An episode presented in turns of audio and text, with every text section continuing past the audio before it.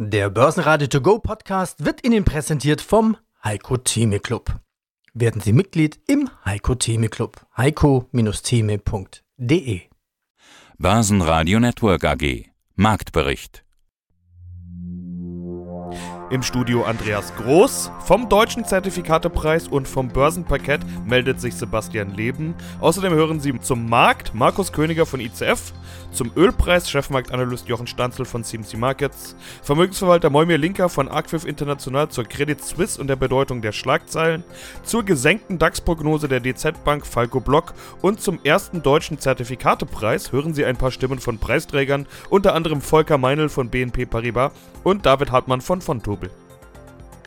Sie hören Ausschnitte aus Börsenradio-Interviews. Die vollständige Version der Interviews finden Sie auf börsenradio.de oder in der Börsenradio-App. Die Woche endet mit Minus an den Börsen. Schon wieder. Und es sind schon wieder Konjunkturdaten, die ihren Teil dazu beitragen. Wie immer am ersten Freitag des Monats kommen die US-Arbeitsmarktdaten und die waren den Börsianern zu gut.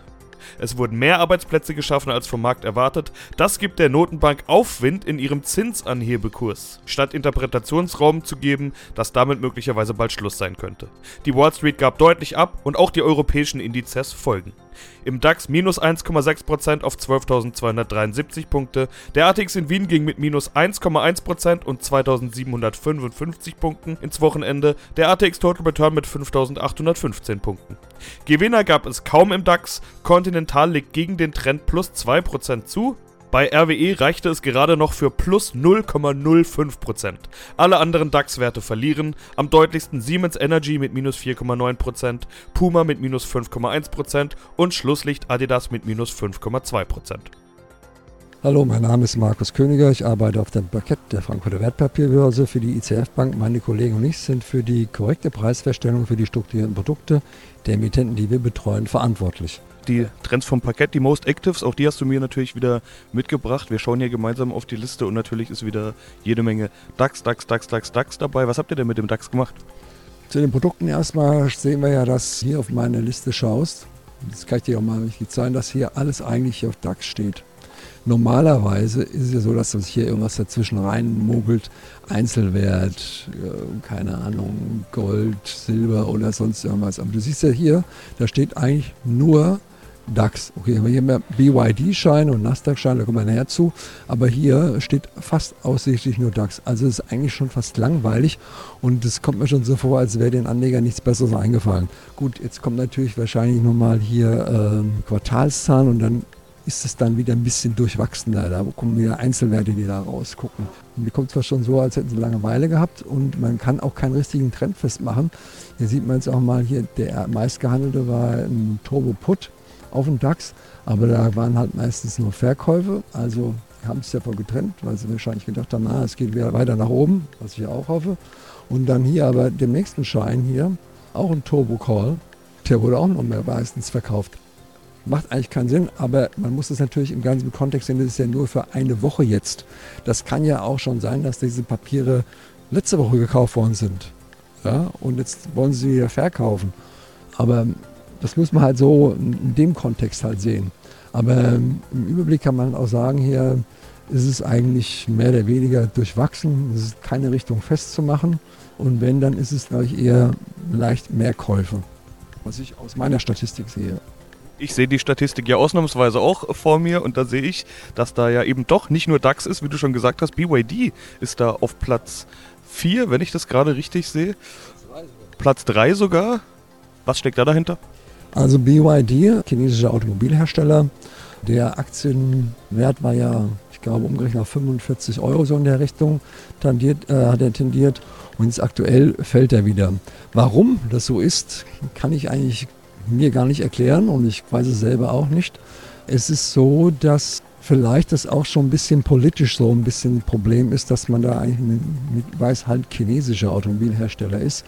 Wenn man zum Beispiel zuhört oder was man, ich glaube, gelesen hat bei JP Morgan, war das heute Morgen, die haben ja gesagt, dass sie den Wert, also den, sagen wir, das Aktienziel weiter runternehmen, aber trotzdem auf Overweight stellen. Ja, das habe ich eigentlich auch noch nie richtig so gehört. Ja. Normalerweise heißt dann immer Underweight oder Reduce, ja, aber nein, man äh, geht davon aus, da wohl, dass der Wert eventuell auch überbewertet ist oder dass da noch eine Story kommt. Aber grundsätzlich muss man, wenn man sich die Bewertung anguckt von BYD und die von Tesla, ist Tesla eigentlich noch überbewertet und BYD ist eigentlich fairer bewertet.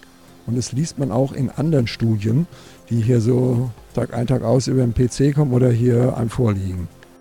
Ja, hallo, Jochen Stanzel hier von CMC Markets.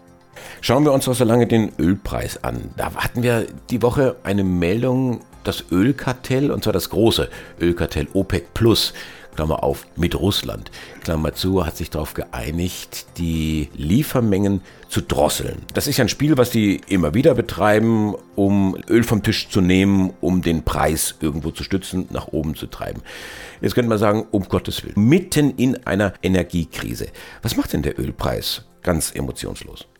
Äh, plus 12 Dollar in zwei Wochen. Das ist ja ordentlich das ist einiges. Ähm, es kehrt auch die Richtung um. Es ist ein Boden charttechnisch entstanden. Der Abwärtstrend immer seit März dieses Jahres, da waren wir auch schon mal bei 129 Dollar, ging bis 76 Dollar. Jetzt hat sich das charttechnisch gedreht. Auch die Angebotsmenge, die gedrosselt wurde, ist, du sprachst es an, genau das, was jetzt niemand braucht von den nachfragenden Ländern.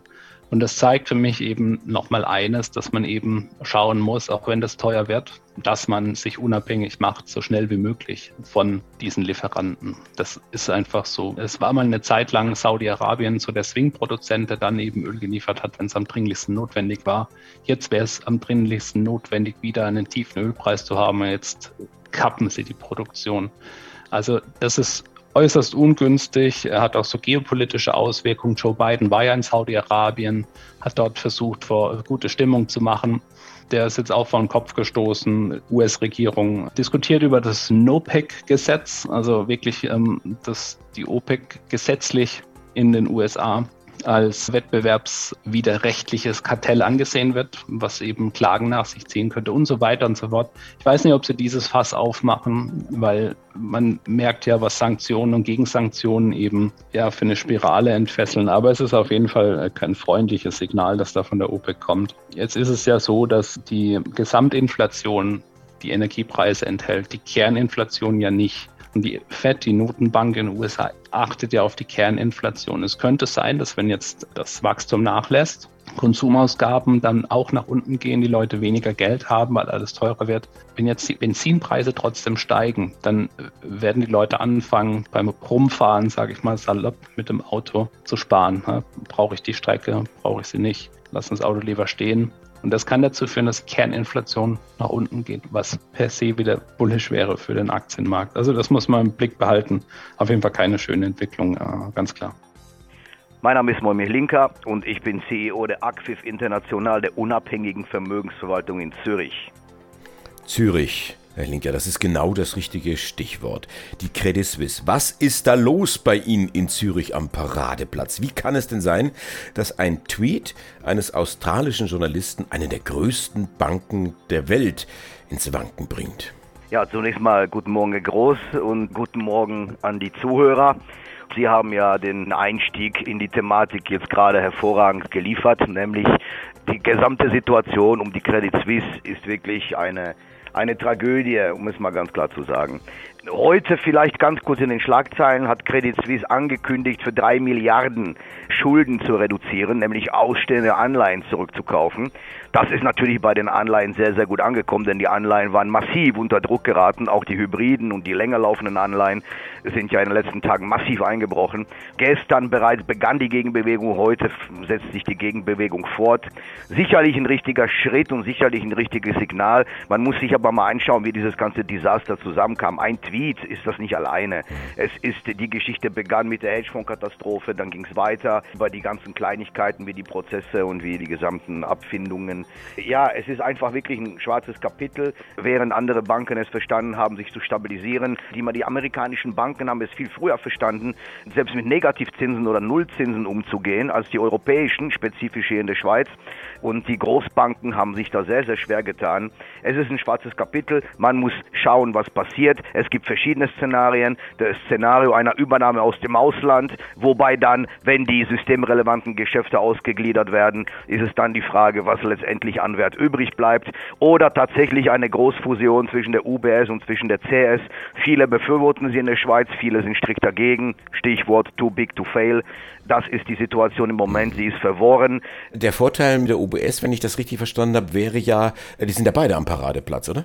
Natürlich, die sind beide am Paradeplatz. Die sind natürlich in der ganzen Schweiz vertreten mit Ethan. Aber es ist tatsächlich, es wäre dann in der Schweiz wirklich ein sehr, sehr großes Too Big to Fail. Andererseits möchte man aber die CS nicht ins Ausland verkaufen. Das ist auch der Tenor hier. Die Situation ist aber immer noch so, dass es am besten wäre, wenn es die CS aus eigener Kraft schafft und wenn sie den Turnaround aus eigener Kraft vollziehen kann. Das wäre immer noch wahrscheinlich für die Eidgenossenschaft und für den Finanzplatz Schweiz das Beste.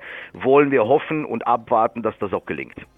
Das Interessante bei diesen Geschichten ist ja immer, da wackelt es irgendwo und dann guckt die ganze Welt ganz genau hin und ich dann entsprechend auch. Und ich habe jetzt gelesen, Skandalbank. Und dieses Skandalbank in Zusammenhang mit der CS, das war mir jetzt persönlich neu. Gut, da gab es eine Hedgefonds-Katastrophe, da hat äh, der Chef einen Privatdetektiven auf seinen Kollegen angesetzt, weil der wechseln wollte und so weiter und so weiter. Also die haben ja kaum was ausgelassen. Milliardenstrafen, da rattern die Franken ja einem nur so durch die Finger. Jetzt soll es eine neue Strategie richten. Ja, ist ja auch nicht ganz billig. Nochmal etwa 4 Milliarden soll das kosten, bei 10 Milliarden Marktkapitalisierung, also ein echter Batzen. Also da wundert es nicht, dass die Welt einen Hashtag draus macht, Lehman 2.0 muss ich massiv widersprechen. Das sind diese Schlagzeilen, die eher Klicks sammeln wollen, als tatsächlich einen seriösen, fundierten Journalismus zu betreiben, so wie es beispielsweise das Börsenradio macht. Das ist tatsächlich dann Panikmacherei, weil die Situation ist so, dass die Credit Suisse natürlich so verflochten ist, aber B, es geht ja gar nicht um Zahlungsausfälle und es geht ja gar nicht darum, dass tatsächlich dann irgendwelche Securities geführt werden, die komplett falsch bewertet sind und zwar. Also das, das muss man schon ganz klar unterscheiden. Und es ist ja immer noch so, dass diese Bank in der Schweiz systemrelevant ist und man hat aus Lehman gelernt und definitiv würde sich diese Geschichte in diesem Ausmaß nicht wiederholen. Da lege ich mein Veto ein. Wie gesagt, wir hoffen, dass die Credit Suisse aus eigener Kraft schafft. Das wäre für alle zu wünschen. Dass die in der Vergangenheit nichts ausgelassen haben, ist auch absolut außer Frage. Sie waren ja mal mit der UBS auf Augenhöhe und waren teilweise sogar vor drei Jahren etwas besser unterwegs. Das hat sich dann natürlich markant gedreht und markant geändert. Ich wiederhole noch einmal, ich würde mir wünschen, die Restrukturierung gelingt und die CS schafft es aus eigener Kraft. Wäre allen und auch dem, vor allem dem Finanzplatz Schweiz definitiv zu wünschen. Hallo, mein Name ist Falco Block, ich bin Derivatestratege bei der DZ Bank in Frankfurt. Wir treffen uns hier, man hört im Hintergrund jede Menge Gemurmel. Wir treffen uns in echt, wir treffen uns vor Ort, wir treffen uns in Frankfurt beim Deutschen Zertifikatepreis 2022. Es geht natürlich um Zertifikate, wir kennen die Preisträger noch nicht, aber es wird hier natürlich auch über die üblichen Themen gesprochen, über die gängigen Themen, zum Beispiel über den Markt. Du hast mir verraten, ihr habt heute eure äh, Prognose verändert. Gib mal mehr Info, was habt ihr heute getan? Ja, genau. Meine Kollegen vom Aktienresearch haben ihre DAX-Prognose bzw. die Prognose für die führenden Indizes S&P 500 500 und Eurostox 50 angepasst. Ja, und wir mussten jetzt doch wieder auch weiter zurückrudern, weil wir haben natürlich gesehen, der Markt hat weiterhin unheimlich Bammel, was das Thema angeht. Was kommt jetzt rezessionsmäßig auf uns zu? Und eine aktuelle Prognose ist 12.800 Punkte im DAX zum Jahresende und Mitte nächsten Jahres 14.000 Punkte. Und wir müssen schon sagen, das, was aktuell auf den Markt einprasselt, Rezession, weiter steigende Zinsen, die Energiekrise ist ja immer noch nicht, ja, ich sag mal, überwunden. Und das wird natürlich weiterhin unheimlich stark auf den Märkten lasten. Aber würde ja trotzdem Plus bedeuten, von hier aus gesehen. Also Jahresendrallye, ja oder nein? Wahrscheinlich müssen wir uns von der Jahresendrallye, wie wir sie normalerweise kennen, verabschieden. Das Thema, was man sich immer ein bisschen anschauen kann, ist natürlich, dass die großen Fondsmanager oder auch die großen Asset Manager, das merkt man schon immer am Ende des Jahres, ein sogenanntes Window Dressing veranstalten. Das heißt, sie kaufen immer die Werte, die besonders gut gelaufen sind. Das muss man natürlich jetzt schauen, was in diesem Jahr gut gelaufen ist, ist relativ, in ihr Depot legen und diese Aktien haben dann eine relative Stärke und dann kann man entsprechend noch mal ein bisschen was zum Ende des Jahres verdienen. Aber so eine richtige Jahres Jahresendrallye, die uns zum Beispiel deutlich über 13.000 Punkte führt. Davon müssen wir uns wahrscheinlich dieses Jahr erstmal verabschieden. Das wäre eine sehr große Überraschung, weil einfach die Belastungsfaktoren und die Unsicherheit zu groß sind. Wovon hängt es denn ab? Also was sind die entscheidenden Faktoren? Was ist wichtig? Ich glaube, es müsste schon mal reichen, wenn einer dieser belastenden Faktoren wegfallen könnte, dass die Börsen mal durchatmen können. Jetzt kann man natürlich sagen, die Sentiments sind extrem niedrig oder extrem schlecht.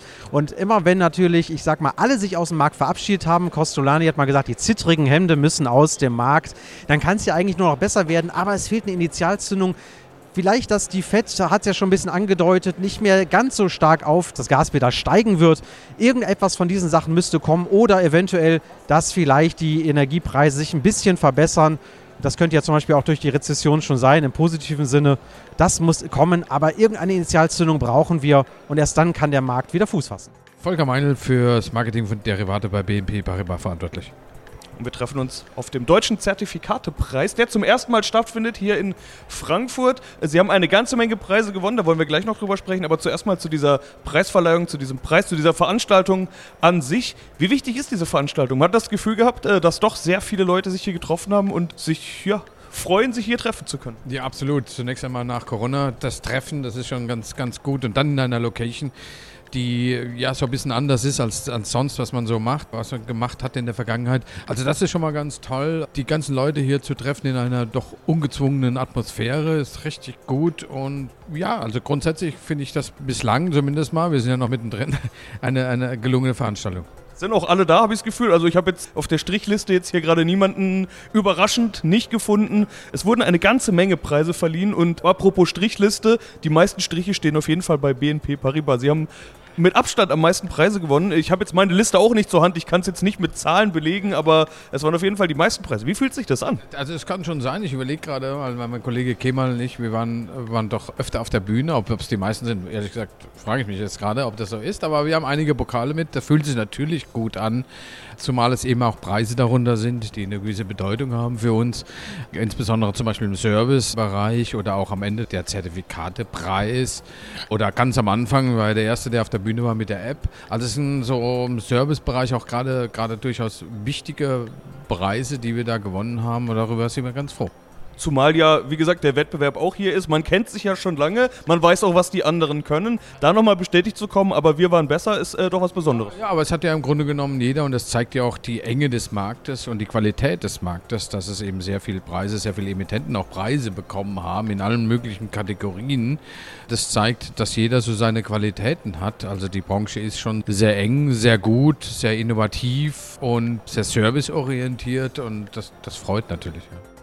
Ja, hallo, mein Name ist David Hartmann und ich bin Produktmanager bei der Bank von Tobel Europe AG und dort zuständig für den Vertrieb von Anlage- und Hebelzertifikaten an Selbstentscheider in den Märkten Deutschland und Österreich. Und deshalb natürlich auch vor Ort hier in Frankfurt mein Doc Deutscher Zertifikatepreis, der zum ersten Mal stattfindet. Die meisten Leute wussten gar nicht so genau, hm, was kommt denn da jetzt auf uns zu. Äh, jetzt wissen wir es, zumindest die Hälfte des Abends ist schon vorbei, die Preisverleihung war schon. Wie wichtig ist dieser Preis, wie wichtig ist dieser Abend? Ja, erstmal natürlich der Preis ist selbstverständlich für jeden Emittenten natürlich toll und erstrebenswert, hier einen Preis mitzunehmen. Ist auch eine Anerkennung für die harte Arbeit, die wir da alle leisten. Und wirklich freut uns alle sehr und auch wirklich eine gelungene Veranstaltung. Denn äh, es haben ja auch viele eben auch schon zuvor gesagt in ihren Siegesreden, sage ich mal, es ist wirklich wie ein großes Klassentreffen. Man freut sich eben, dass man sich auch mal wieder sieht in doch einer sehr kollegialen Branche. Und es gibt ganz viele unterschiedliche Kategorien, in denen man hätte gewinnen können. Es gab unter anderem die Kategorie Themen. Wir beide kennen uns jetzt ja schon eine Zeit, sprechen ganz häufig über solche Themen, Zertifikate, Themenpapiere. Als die Kategorie Themen aufgerufen wurde, hat einer neben mir gesagt, wenn das nicht von Tobel wird, ihr wurdet's. Ja, hat uns sehr gefreut. Wie du es sicherlich an unseren Interviews und wie du es auch sicherlich richtig gesagt hast, wir sprechen häufig über Themenzertifikate, weil es wirklich auch eine Sache ist, die wir von von Tobel gern bespielen. Wir sehen da hohe Nachfragen von den Anlegern und wirklich hat uns sehr gefreut, dann auch entsprechend mit dem Preis honoriert zu werden. Börsenradio Network AG Marktbericht Der Börsenradio To Go Podcast wurde Ihnen präsentiert vom Heiko Theme Club. Werden Sie Mitglied im Heiko Theme Club. heiko-theme.de